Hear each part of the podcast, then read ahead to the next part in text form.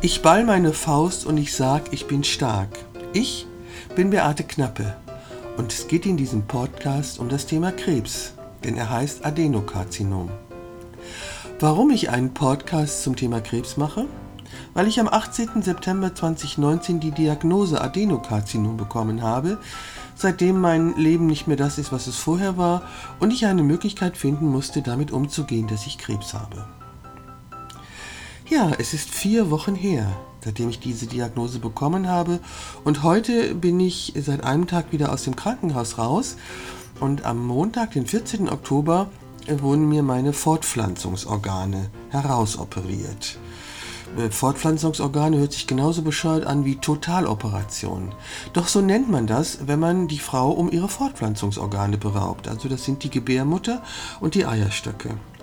Da dieses Adenokarzinom sich in der Schleimhaut meiner Gebärmutter eingenistet hatte, musste die entfernt werden, in der Hoffnung, dass damit der Krebs entfernt wurde.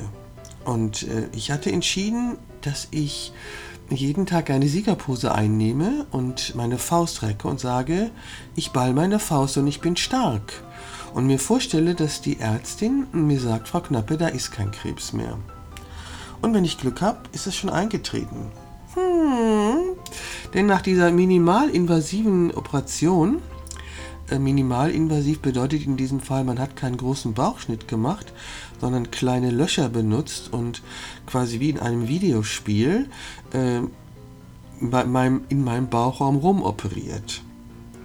Also nach dieser minimalinvasiven Operation kam ein paar Stunden später der an der Operation beteiligte Arzt und sagte, er hätte den Eindruck, dass äh, sie den Krebs beseitigt hätten und dass in der Gebärmutter keiner mehr gewesen wäre. Das gleiche be besagte die äh, Frau Professor Doktor am nächsten Tag bei der Visite um 7 Uhr morgens. Das war jetzt nicht weiter schlimm, weil ich eh die ganze Nacht so gut wie nicht geschlafen hatte. Aber um 7 Uhr morgens. Das heißt, diese Frau muss ja unglaublich früh aufstehen, wenn sie um 7 Uhr jeden Tag Visite macht bei ihren frisch operierten Patientinnen. Auf jeden Fall sagte sie auch oder war sie auch der Meinung, dass ich nun keinen Krebs mehr hätte. Sie wiederholte diese Annahme, als ich nach ähm, Rehabilitationsmaßnahmen fragte. Sie meinte, das sollte ich sein lassen, weil das würde mich stimmungsmäßig nur runterziehen und ich wäre ja quasi gesund. Hm. Mir fehlen irgendwie immer noch die Worte, dass tatsächlich das eingetreten ist, für das ich jeden Morgen die Siegerpose eingenommen habe.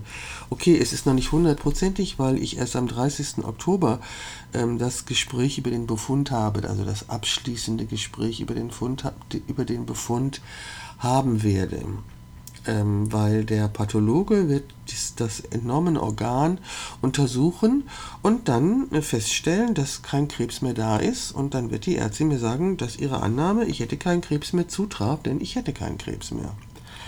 Hm, tja, was soll ich sagen? Ähm, irgendwie ist das alles ziemlich schnell gegangen. Innerhalb von vier Wochen von der Diagnose Krebs äh, bis hin zur Entfernung meiner Fortpflanzungsorgane. Okay, die brauchte ich jetzt so eigentlich nicht mehr. Im Alter von 69 Jahren ähm, hat man keinen Kinderwunsch mehr. Vor allem, wenn man zweifache Oma ist wie ich, ähm, besteht der Kinderwunsch nicht mehr. Es bestand auch nicht der Wunsch, an Krebs zu erkranken. Ich hatte das wirklich überhaupt nicht in meinem Lebensplan drin. Nein. Hatte ich nicht. Ähm, vor ein paar Jahren ähm, hatte ich dieses Thema ohne Not in mein, Leben, in mein Leben geholt, wie ein Kollege meinte. Und zwar habe ich an einer Porträtserie gearbeitet von Frauen, die aufgrund der Chemotherapie keine Haare mehr hatten. Die Chemotherapie haben diese Frauen bekommen, weil sie an Brustkrebs erkrankt waren. Ja, und ähm, für mich geht es auch jetzt darum, äh, um Chemo oder Champagner. Wenn die Annahme der beiden Ärzte, dass der Krebs weg ist, äh, bestehen bleibt, gibt es Champagner, ansonsten äh, wird mir wohl Chemo unterbreitet werden. Doch ähm, darum kümmere ich mich dann, wenn das ausgesprochen ist. Im Moment gehe ich ja davon aus, dass es nicht der Fall sein wird. Ja, Krankenhaus.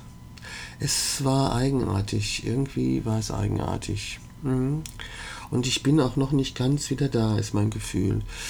Ähm, es wird auch wohl noch ein bisschen dauern, bis ich irgendwie in mein normales Leben zurückgefunden haben werde, was auch daran liegt, dass ich diese doofe Erkältung habe. Die fing eigentlich an dem Sonntag an, bevor ich zur OP ins Krankenhaus sollte. Sonntagmorgen, also am 13. Oktober, hatte ich tatsächlich erhöhte Temperatur, 38 irgendwas. Das ist jetzt vor so einer Operation nicht gerade das, was man haben will. Und äh, ich habe alles getan, um am Ende dieses Tages kein Fieber mehr zu haben, was mir gelungen ist. Also ich bin im Bett liegen geblieben, habe Umcaloabo geschluckt und hatte tatsächlich, habe es tatsächlich geschafft, ähm, am Ende des Tages keine erhöhte Temperatur mehr zu haben. Das habe ich dann zwar im Krankenhaus noch erzählt, was ja auch kein Problem ist, aber ähm, es spielte keine Rolle mehr, da ich ja, wie gesagt, operiert werden sollte und auch operiert werden wollte. Äh, die Erkältung war dann weg und sie kam wieder gestern Mittag, als ich wieder zu Hause war. Ja, ist es doch albern, oder? Also Sonntagmorgen fing sie an, sie hat dann ausgesetzt und äh, fing Mittwoch, seit Mittwoch ist sie wieder da und meine Nase läuft und mein Hals tut weh und irgendwie, ähm, keine Ahnung. Auf jeden Fall fühle ich mich schlapp und ich schone mich und äh, genieße es im Bett zu liegen. Nein, ich genieße es nicht im Bett zu liegen. Ich genieße es wirklich nicht im Bett zu liegen. Irgendwie wäre ich gerne entscheidungsfreudiger, irgendwie würde ich gerne was tun, was machen. Ich habe versucht, mir Filme anzugucken, ähm, hat mir nicht gefallen, was ich da gesehen habe. Im Krankenhaus habe ich mir auf meinem Handy über meinen Netflix-Account tatsächlich Filme angesehen. Das war ganz nett und es hat mich abgelenkt. Ja, das ging mit Kopfhörern in den Ohren, ähm, war das eigentlich ganz angenehm. Aber hier zu Hause kriege ich das irgendwie nicht geregelt. Ich pass, finde einfach nicht den passenden Film. Ich habe mir in den letzten Tagen eh schon was angeguckt, was ich schon mal gesehen hatte. Aber im Moment würde ich mir gerne etwas angucken, was Aufregendes, was Lustiges, was Sinnstiftendes. Hm, ja, ich finde nichts. Äh, solltest du einen Tipp für mich haben, so gebe ihn mir. Krebs. Ich hatte Krebs. Es stellt sich mir immer noch die Frage, wieso ich den hatte. Wieso ist so etwas passiert? Wieso hat sich in, meinem, in meiner Gebärmutter, in meiner Gebärmutterschleimhaut ein Adenokarzinom gebildet? Ähm, ich habe in einer der vorigen Folgen meines Podcasts gesagt, dass äh, in meiner Gebärmutter offensichtlich das richtige Klima dafür war. Also ich insgesamt ähm, wohl die, die Voraussetzung hatte, dass dieses Karzinom sich bei mir ansiedelte. Das ist irgendwie so die technische Voraussetzung. Ähm, aber es gibt, gibt sicherlich noch eine andere, eine, eine energetische, eine, was weiß ich, für, für begründete, ähm, für einen Grund, warum dieses, dieses Karzinom zu mir gekommen ist. Ich frage mich, warum? Warum habe ich Krebs bekommen? Nicht warum habe ich Krebs bekommen, sondern warum habe ich Krebs bekommen? Was will mir dieser Krebs sagen? Was will mir diese Erkrankung sagen? Wo, an welcher Stelle meines Lebens bin ich falsch abgebogen und was soll ich jetzt ändern? Denn ich habe das Gefühl, dass ich was ändern muss. Ähm, doch nur was? Hm, was soll ich ändern? Witzigerweise ist die, diese Frage eigentlich eine dieses Jahr beherrschende Frage für mich, die ich mich schon Anfang des Jahres gestellt habe und ähm, damit beantwortet habe, dass ich angefangen habe, einen Podcast aufzunehmen, und zwar die Momentaufnahme. In der Momentaufnahme sollte es um Momente meines Alltags gehen als Fotografin und Frau und Mensch. Und dann kam der 18. September 2019 und die Diagnose Adenokarzinom und die Schockstarre. Hm. Ja, Schockstarre ist das richtige Wort. Und ähm, ich habe zwar gleich angefangen damit, ähm, mich darin zu bestärken, dass das bald wieder vorbei sein würde. Doch dann habe ich, als ich im Urlaub war, der war geplant, ähm, entschieden, dass ich mit diesem Podcast an die Öffentlichkeit gehe. Also mit der Diagnose Krebs an die Öffentlichkeit gehe, um darüber zu reden. Ich bin sicherlich nicht die einzige 69-jährige Frau, die plötzlich die Diagnose Gebärmutterkrebs hat. Und es würde mich unglaublich freuen, wenn die ein oder andere Frau, die das auch hört, sich angesprochen fühlt und ähm, ebenso wie ich jeden Morgen die Siegerpose einnimmt und die Faust ballt und sagt, ich bin stark und sich vorstellt, dass die Ärztin ihr gegenüber sagt, der Krebs ist weg. Das wünsche ich mir, das wünsche ich mir für jede, die betroffen ist, dass sie es so schaffen könnte. Ähm, ob ich es so geschafft habe, werde ich am 30. Oktober erfahren. Ja, ich behaupte, ich habe es so geschafft, wenn er weg ist. Hm, wie denn auch sonst? Egal. Also, die Frage ist, warum habe ich diesen Krebs bekommen? Was will er mir sagen? Ich habe ihn von Anfang, als, Anfang an als eine Art Weckruf empfunden. Als den Hinweis auf etwas, ähm, das anders werden muss.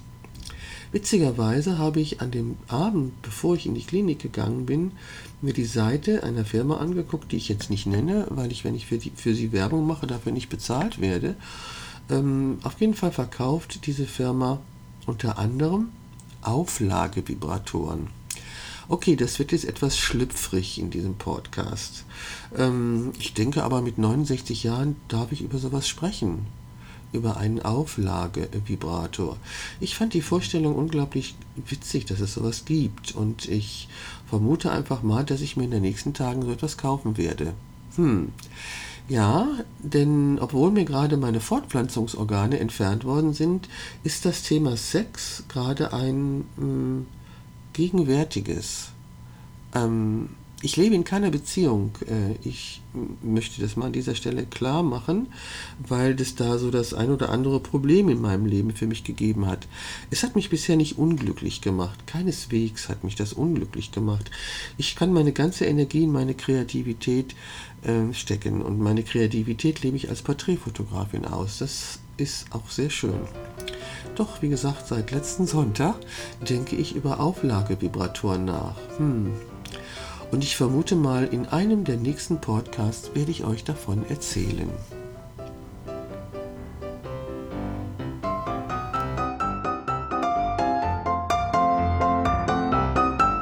Das war der Podcast Adenokarzinom, der Podcast von Beate Knappe und ich bin Beate Knappe und würde mich freuen, wenn du auch beim nächsten Mal wieder dabei bist. Bis dahin, ciao.